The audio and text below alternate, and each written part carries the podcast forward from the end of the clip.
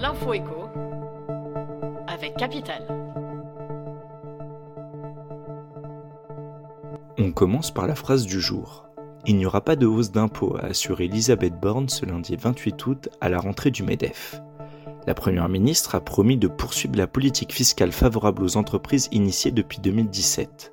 Elisabeth Borne a voulu rassurer les patrons en défendant la politique de l'offre qui s'est traduite par des baisses d'impôts et de charges pour les entreprises.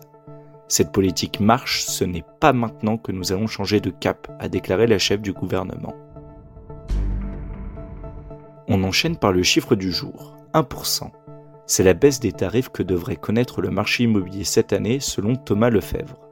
Le directeur scientifique de Se Loger, portail immobilier spécialisé, prévoit un recul des prix encore plus important en 2024.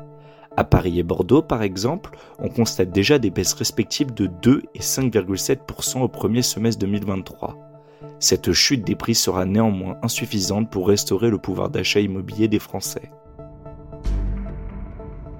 On continue avec la mauvaise nouvelle du jour. Elle concerne les propriétaires d'un logement inoccupé. Le gouvernement vient en effet de publier un décret qui élargit la liste des villes éligibles à la taxe sur les logements vacants. En 2024, 3693 communes pourront appliquer cet impôt local au lieu de 1140 actuellement. Parmi elles, on trouve près de 300 nouvelles villes de plus de 50 000 habitants. Et surtout 2259 nouvelles communes touristiques, la plupart situées sur des littoraux ou des stations de montagne. Et pour terminer, l'alerte du jour signée Hervé Boulol, responsable retraite et vieillissement démographique au sein de l'OCDE. Selon lui, les réformes des retraites actuelles et passées risquent de ne pas suffire dans la durée. Si elles visent à assurer un équilibre du système autour de 2030, elles seront insuffisantes au-delà.